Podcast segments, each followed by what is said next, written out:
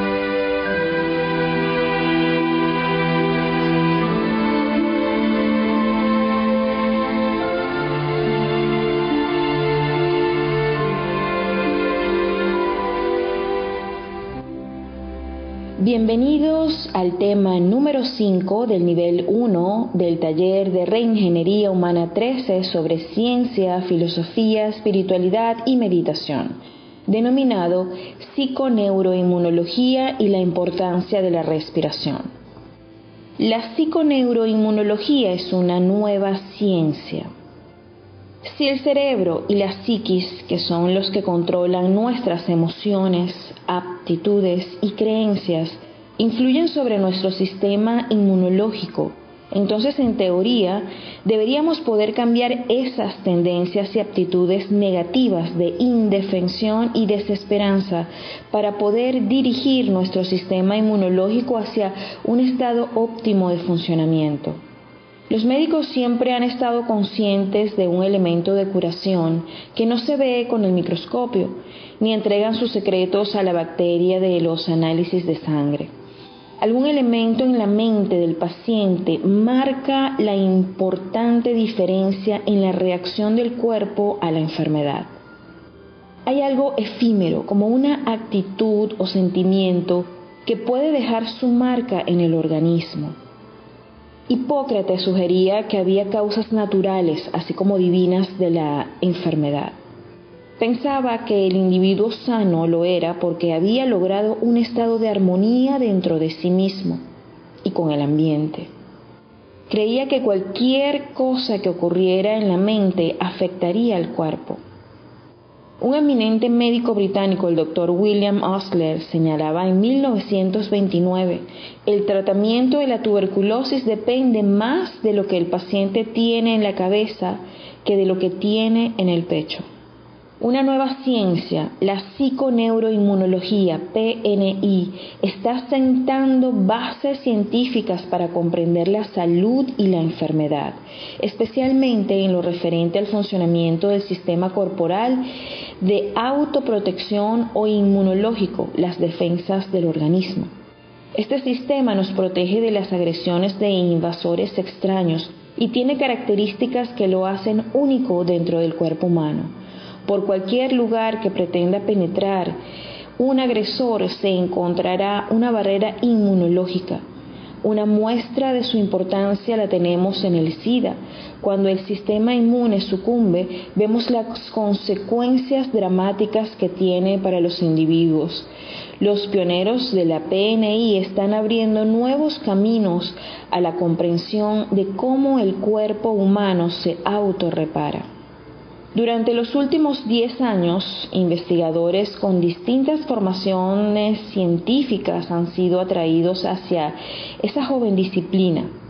Psicólogos sociales y experimentales, psiquiatras, inmunólogos, neuroendocrinólogos, biólogos, oncólogos, epidemiólogos, entre otros especialistas. Por primera vez en la historia de la medicina se aclara ante nosotros la posibilidad notable de explicar la manera como el cerebro y la mente nos enferman o nos mantienen sanos.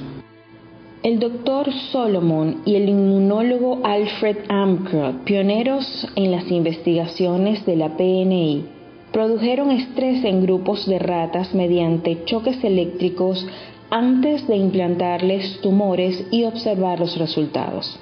En un alto porcentaje de ratas estresadas, los tumores crecieron con mayor rapidez que en las no estresadas.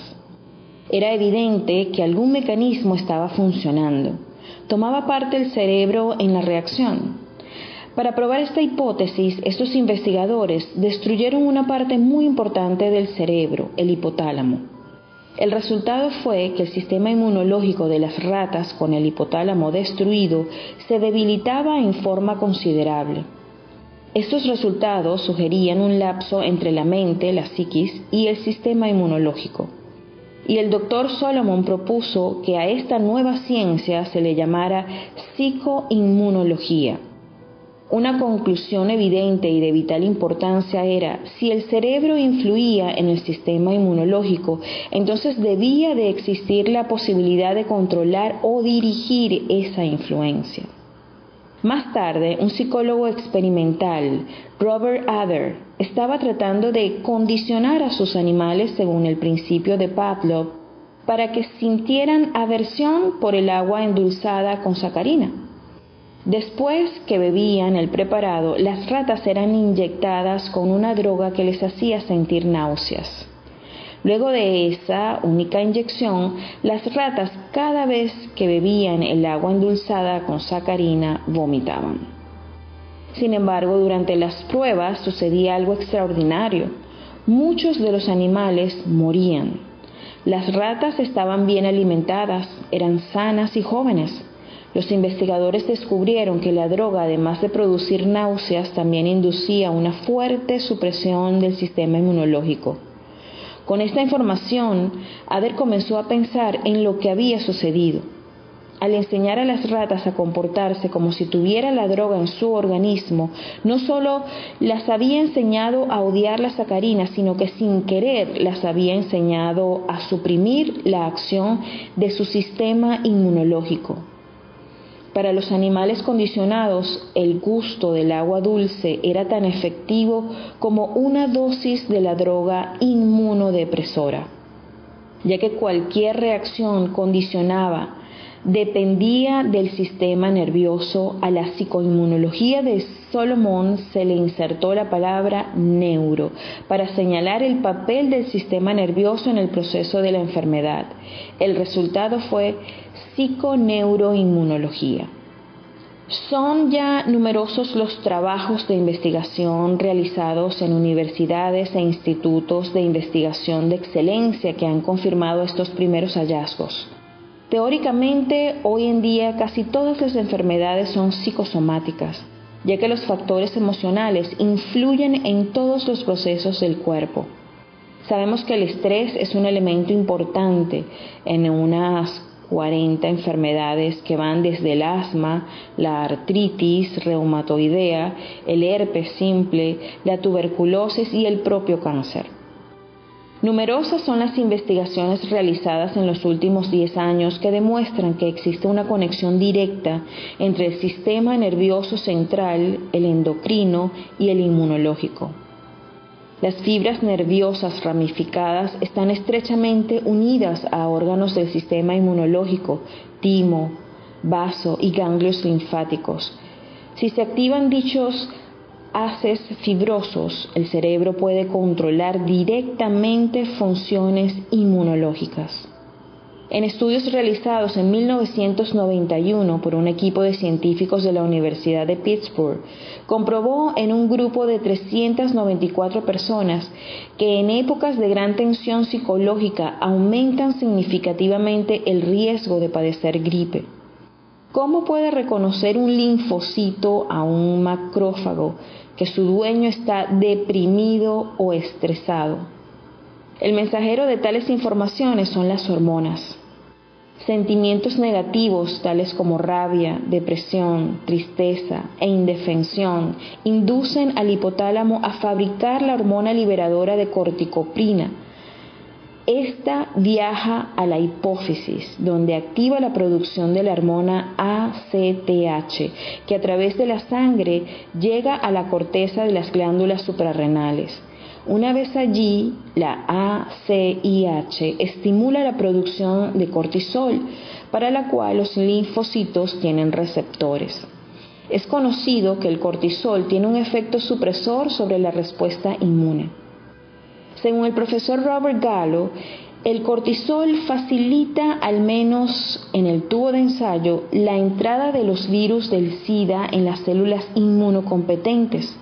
Los linfocitos CD4 de esta forma, los psiconeuroinmunólogos han establecido un lapso de unión entre las neuronas estresadas y linfocitos deprimidos. Esta comunicación no se establece en un solo sentido. Si los linfocitos están sometidos a una tensión porque tienen que defenderse, por ejemplo, de un virus o de un parásito, la materia gris también se afecta. Experimentamos mal humor, nos sentimos cansados, dormidos, dormimos mucho y nos resulta difícil concentrarnos. El doctor Bestovsky comprobó que algunas sustancias liberadas por los linfocitos, las interleuquinas, actúan como mensajeras y pueden modificar las funciones cerebrales. La superficie de las células nerviosas tienen receptores para estas sustancias mensajeras liberadas por el sistema inmune y viceversa. Las células de defensa poseen puntos de unión para casi todos los correos del cerebro, como son los neuropéptidos y neurotransmisores.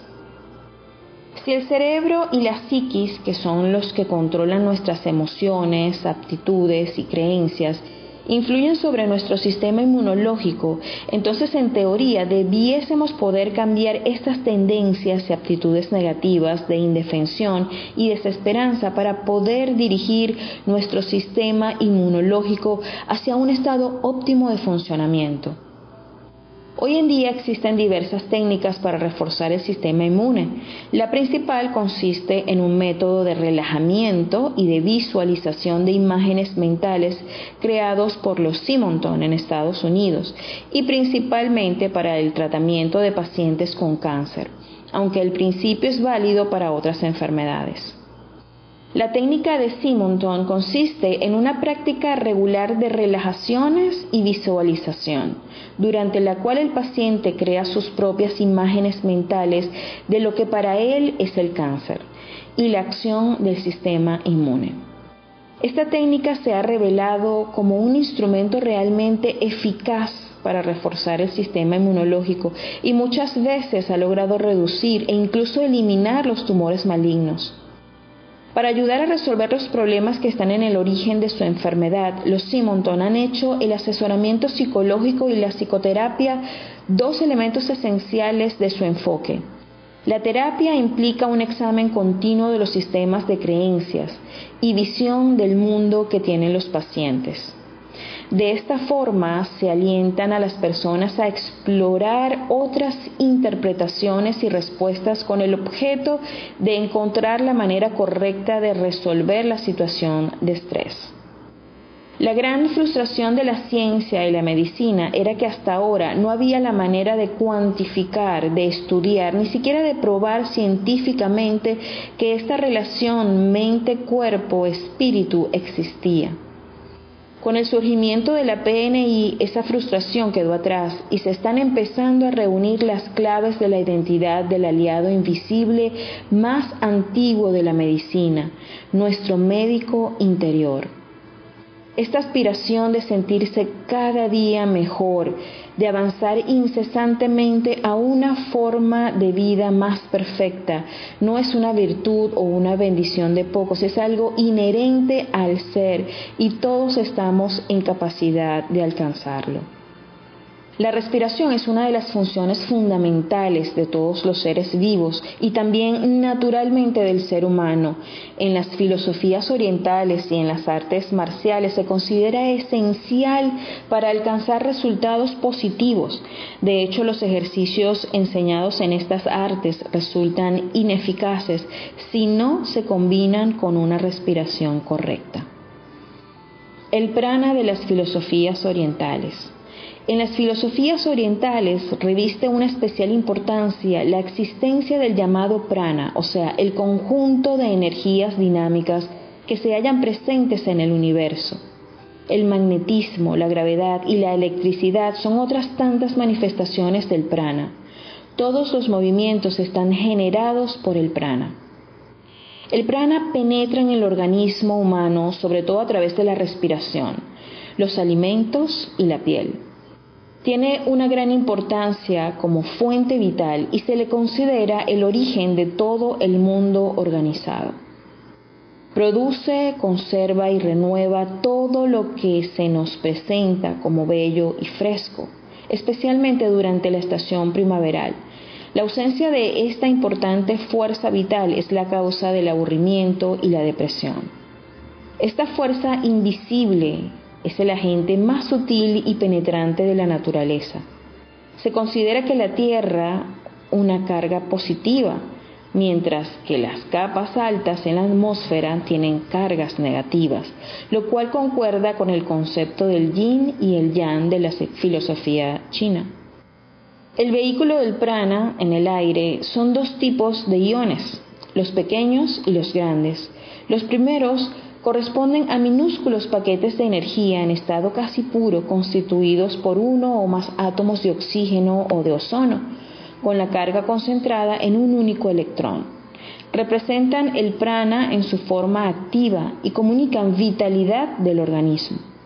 Luego están los iones grandes constituidos por un núcleo polimolecular al cual se ha añadido un ion negativo normal. La presencia de muchos iones grandes y lentos, formados mediante la captura de iones pequeños, disminuye la conductividad del aire, como sucede cuando la atmósfera está contaminada. En el campo donde el aire es limpio, la proporción es de un ion grande por tres pequeños, mientras que en la ciudad la proporción es de un ion pequeño por 275 y en ocasiones hasta 600 iones grandes. Así pues, los iones pequeños son los que encontramos cuando el aire está más limpio, mientras que los iones grandes y lentos, que tienen la capacidad de capturar a los pequeños, está sobre todo en el aire contaminado y resultan mucho menos benéficos. He aquí la causa de que el aire de la ciudad sea pobre en prana y resulte en la práctica debilitante. El prana acompaña a la vida desde sus orígenes y por lo tanto la mantiene y la controla. Las células mismas participan singularmente en las manifestaciones pránicas y parece ser que el envejecimiento, al igual que otras enfermedades, está causado por la pérdida de carga eléctrica en las células. ¿De dónde procede este prana? La fuente principal de iones negativos pequeños son las radiaciones electromagnéticas de onda corta procedentes del Sol. Otra fuente importante son los rayos cósmicos, que no varían con la alternancia de los días y las noches, ni quedan atrapados en el filtro de las nubes, por lo que constituyen un flujo continuo. Además, las grandes masas de aire en viento en vías de evaporación son una fuente importante de iones pequeños. El efecto revitalizador alcanza el punto máximo en el mar, donde se dan todas las condiciones necesarias, grandes masas de agua, acción del viento, ausencia de polvo e ionización máxima producida por el Sol y los rayos cósmicos. Todos estos conceptos proceden de la filosofía oriental, principalmente del yoga, y explican dentro de otro punto de vista la importancia fundamental de la respiración en nuestra vida.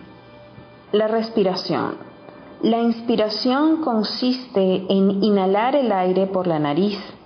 Entre algunas poblaciones que podríamos llamar primitivas, se ha conservado la capacidad de inhalar el aire de una forma activa. Los ejercicios de respiración ensanchan los cartílagos nasales. El aire entra con mayor facilidad por las narinas y se dirige a través de los conductos de la nariz hacia zonas tapizadas de terminaciones nerviosas muy sensibles. La absorción del aire puede potenciarse mediante la concentración mental a través del pensamiento.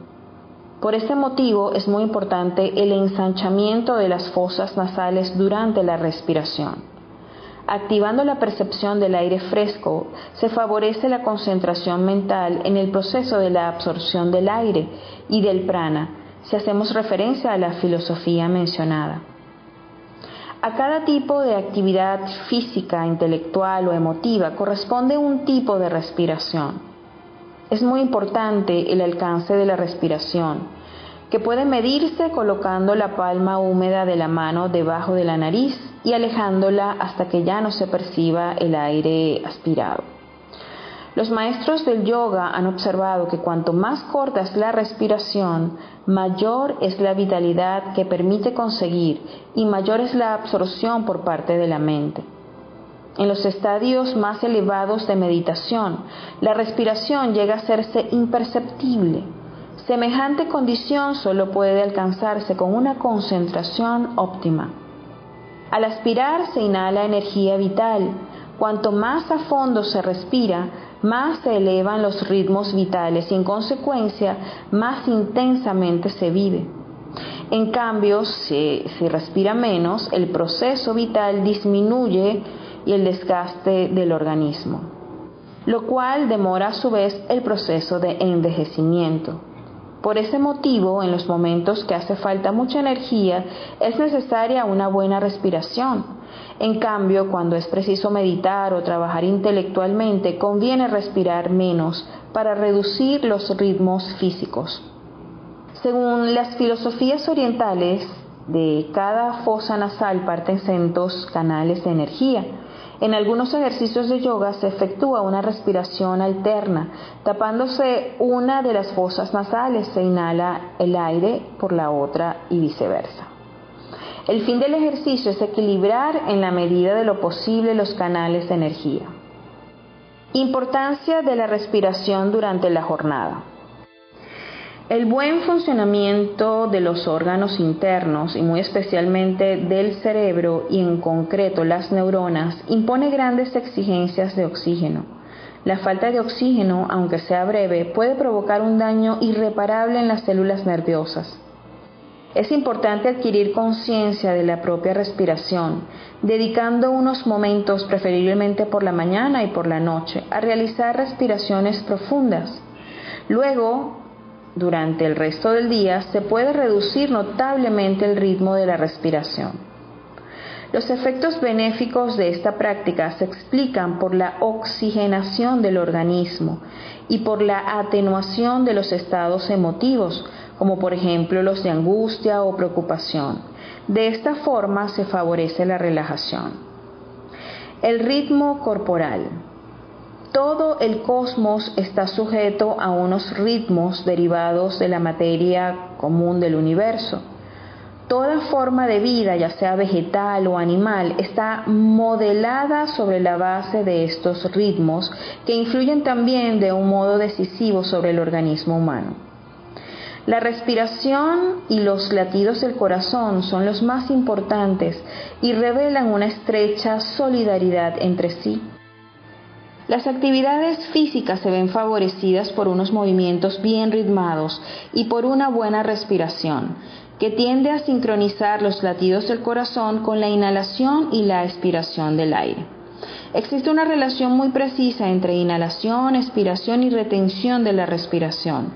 La relación ideal debería basarse en las siguientes indicaciones. La duración de la inspiración debe ser equivalente a cuatro latidos del corazón. La retención corresponde a 7 latidos y la expiración debe tener una duración de 8 latidos. Respiración efectuada con control de la cintura abdominal. El comportamiento activo de la cintura abdominal influye en el desarrollo del proceso respiratorio y permite modificar la presión en el abdomen y el tórax. Si nos ayudamos con el diafragma que comprime las vísceras, mejoraremos la respiración abdominal.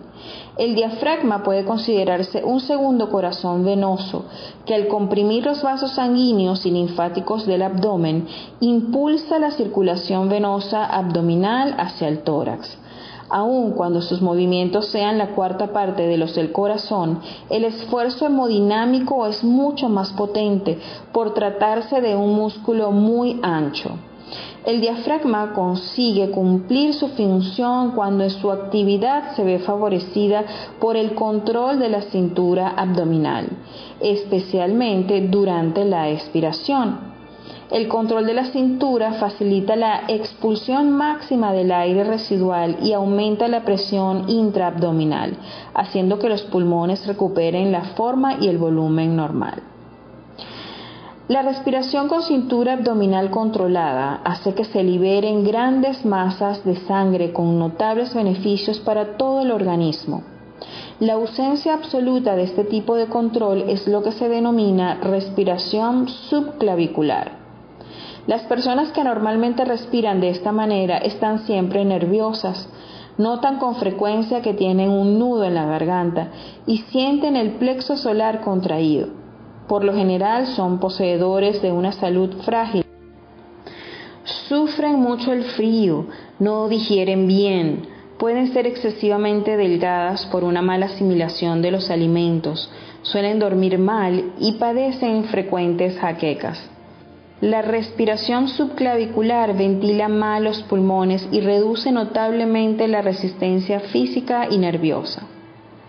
La retención de la respiración. La retención de la respiración es importante para el organismo, que en esta fase asimila mejor el oxígeno y las fuerzas vitales. Además, la retención de la respiración favorece la superación de los estados de angustia, porque actúa sobre el sistema neurovegetativo, estimulando particularmente el sistema parasimpático. El espíritu es la fuente de la vida y poder sin el cual las formas materiales son cáscaras sin vida. Penetra la materia, pero en sí mismo es inmaterial. Muchos místicos han mirado en su interior y han identificado el aliento como la prueba de que hay espíritu en el cuerpo. El aliento es inmaterial, o al menos está a caballo entre la realidad material y la inmaterial tienen movimiento, ritmo inherentes y es la fuente de vida y vitalidad. En muchos idiomas tienen una misma palabra para llamar al espíritu y al aliento o aire que respiramos. Prana en sánscrito, neuma en griego, ruach en hebreo, spiritus en latín. Y en muchas culturas se cree que la vida comienza con el primer aliento y acaba con el último.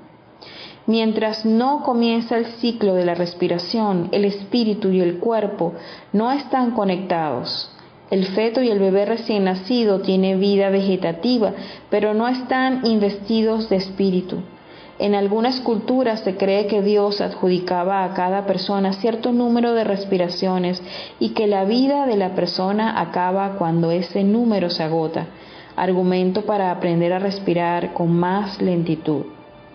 En el centro mismo de nuestro ser hay movimiento rítmico, una expansión y una contracción cíclicas que a la vez está dentro de nuestro cuerpo y fuera de él que a la vez está en nuestra mente y nuestro cuerpo, que a la vez está y no está en nuestra conciencia. La respiración es la esencia del ser y en todos los aspectos del universo podemos ver la misma forma rítmica de expansión y contracción, ya sea en los ciclos del día y la noche, de la vigilia y el sueño, de las mareas altas y bajas, de las estaciones de crecimiento y declive. La oscilación entre dos fases existe en todos los planos de la realidad, incluso a escala del propio universo observable, que actualmente está en expansión, pero que seguramente en algún momento se contraerá hasta el punto original e inimaginable que es todo y nada, completando una respiración cósmica. Si la respiración es el movimiento de espíritu en el cuerpo, misterio central que nos conecta con toda la creación, entonces trabajar con la respiración es una forma de práctica espiritual. Es también una práctica que tiene efectos en la salud y en la curación, porque nuestra forma de respirar refleja el estado del sistema nervioso al mismo tiempo que influye en él. Se puede aprender a regular el ritmo cardíaco, la presión arterial, la circulación y la digestión cambiando conscientemente el ritmo y la profundidad de la respiración. Se puede fortalecer el sistema sanador de la misma manera. A continuación sugiero algunas técnicas sencillas para hacer este tipo de trabajo. Aunque lo puede hacer cada uno en muy pocos minutos, no va a comprobar su poder potencial si no lo practica con regularidad, de preferencia todos los días. La relajación, un arma contra el estrés. El enemigo número uno del aprendizaje, como todos sabemos, es la falta de concentración. El principal antídoto contra la distracción es la relajación, porque el mecanismo mental de la concentración presupone una actitud de total disponibilidad. Por este motivo hemos decidido hablar de una de las armas más eficaces de las que dispone el hombre moderno para mejorar la vida cotidiana. De hecho, las posibles aplicaciones de las técnicas de relajación trascienden al ámbito del desarrollo de la memoria y se revelan sumamente eficaces contra el estrés que nos amenaza a todos y cuyas perjudiciales consecuencias a corto y largo plazo conocemos bien. Estrés las 24 horas del día. Aun cuando la época en que vivimos es sin duda muy estimulante y en general positiva al desarrollo social y tecnológico, ha hecho realidad muchos antiguos sueños de la humanidad. La otra cara de la moneda es el acelerado ritmo impuesto por la civilización del bienestar, sin detenernos a considerar las catastróficas condiciones ambientales sobre las cuales el individuo puede influir en muy escasa medida. Es preciso conocer que en el plano personal la lucha contra el estrés, las enfermedades psicosomáticas, la angustia y sus derivados se vuelven cada día más encarnizada. ¿Qué significa estrés?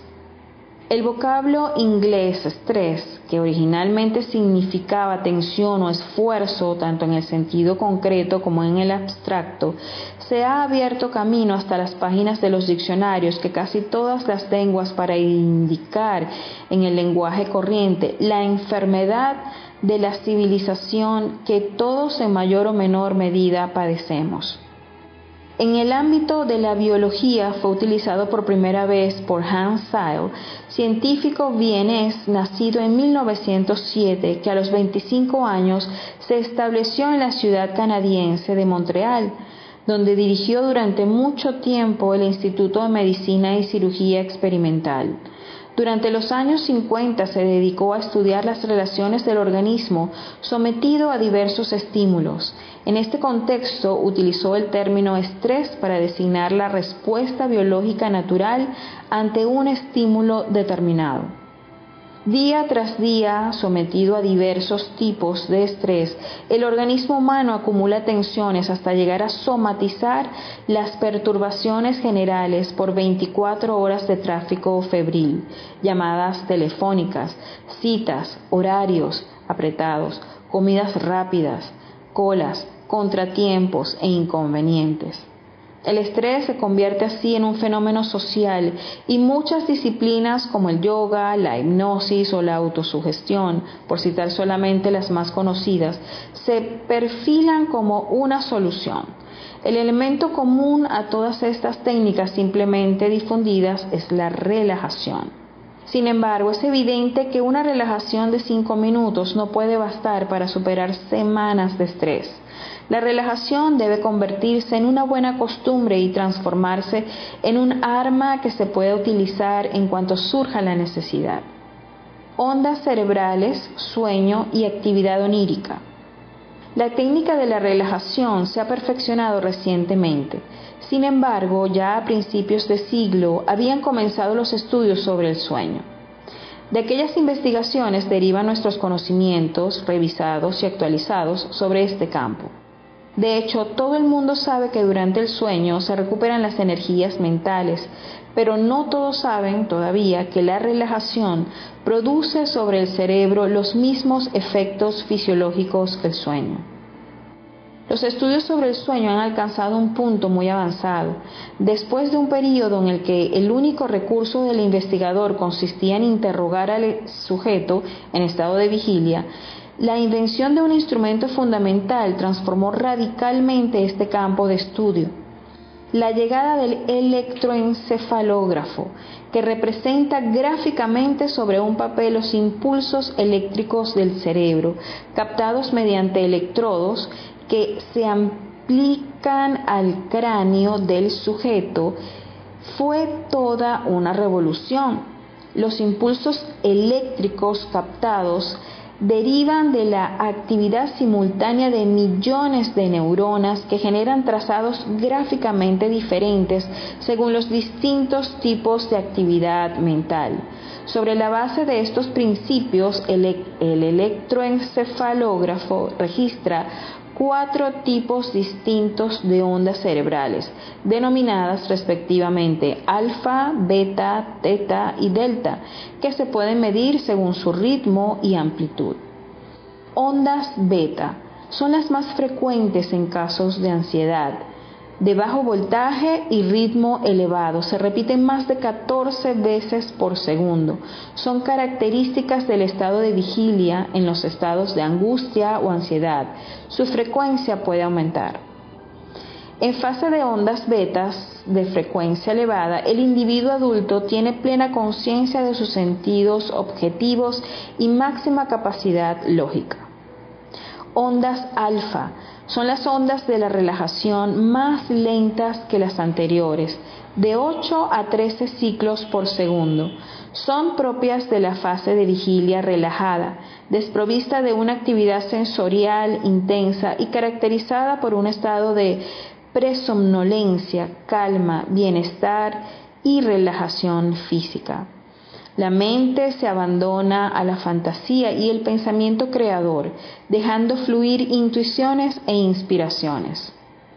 Ondas teta son las ondas del primer sueño, todavía más lentas que las beta, de 4 a 7 ciclos por segundo, caracterizan la fase del primer sueño, cuando la mente pierde conciencia del mundo exterior. Se combinan con una profunda relajación física en que incluso se disminuye el ritmo cardíaco. En las culturas orientales estas ondas permiten alcanzar los estados más profundos de meditación. Ondas delta con una frecuencia de 0.5 a 3.5 ciclos por segundo.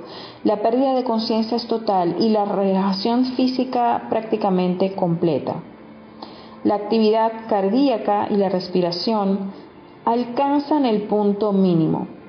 Es la fase típica del sueño profundo, del coma y de la anestesia general. Todos los tipos de ondas cerebrales, no solo las de tipo teta y delta, aparecen durante el sueño. De hecho, se ha comprobado que las ondas alfa, beta, teta y delta se alternan por lo menos cuatro o cinco veces en una noche, desde la vigilia hasta el sueño profundo. El sueño se divide en dos fases denominado REM y no REM. REM es una sigla que significa Rapid Eye Movements, es decir, movimientos rápidos de los ojos, y no REM es sencillamente la fase en la que no se detectan estos tipos de movimientos.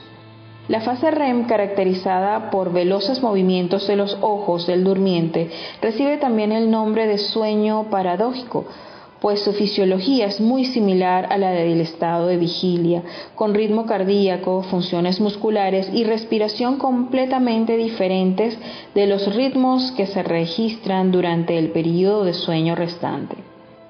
La fase no REM se divide por su parte en cuatro fases que comienzan con las ondas beta, características de la vigilia, y poco a poco se van disminuyendo para dar paso a las ondas alfa. Si en la fase alfa se oyen ruidos o surgen tensiones provocadas por recuerdos concretos, reaparecen inmediatamente las ondas beta. A continuación, las ondas beta se reducen todavía más y dan lugar a la onda teta, con ciclos más lentos. En esta fase se producen a veces pequeños espasmos o sensaciones de caída, si nos despertásemos en ese momento pensaríamos que no hemos dormido, pero incluso con los ojos abiertos seríamos incapaces de ver nada. Con la aparición de las ondas delta comienza el tercer estadio de relajación, todavía mayor, y actividades vitales más reducidas aún, que a su vez dan paso a la cuarta fase, la del sueño más profundo. Si despertamos sobresaltadamente nos llevaría un tiempo recuperar la lucidez. La cuarta fase dura alrededor de una hora, después de la cual se inicia el viaje de regreso a través de todas las fases descritas, solo que un poco más rápido. Cada alternancia de sueño REM y no REM se denomina ciclo del sueño y su duración varía entre 70 y 110 minutos según los individuos. Los ciclos varían de una persona a otra dependiendo de múltiples factores, entre los que destaca la edad del individuo. Todas las noches cumplimos cuatro o cinco ciclos completos. En los ciclos sucesivos, las fases REM son cada vez más prolongadas, a expensas de los estadios de sueño profundo. El sueño. Desde su descubrimiento, la fase REM se relacionó inmediatamente con el fenómeno onírico y los experimentos realizados desde entonces han confirmado esta hipótesis. Solo más adelante se comprobó que también es posible soñar con otros estadios, aunque en estos casos la posibilidad de recordar el sueño y su carga de emotividad son muy reducidas. La importancia del sueño por su función de recarga de la energía psíquica es un hecho universalmente reconocido. Durante los sueños de la fase REM, el trazado de las ondas cerebrales es muy semejante al que se registra en estado de relajación, lo cual significa que desde el punto de vista fisiológico, una buena técnica de relajación permite recuperar energías del mismo modo que cuando se duerme y se sueña.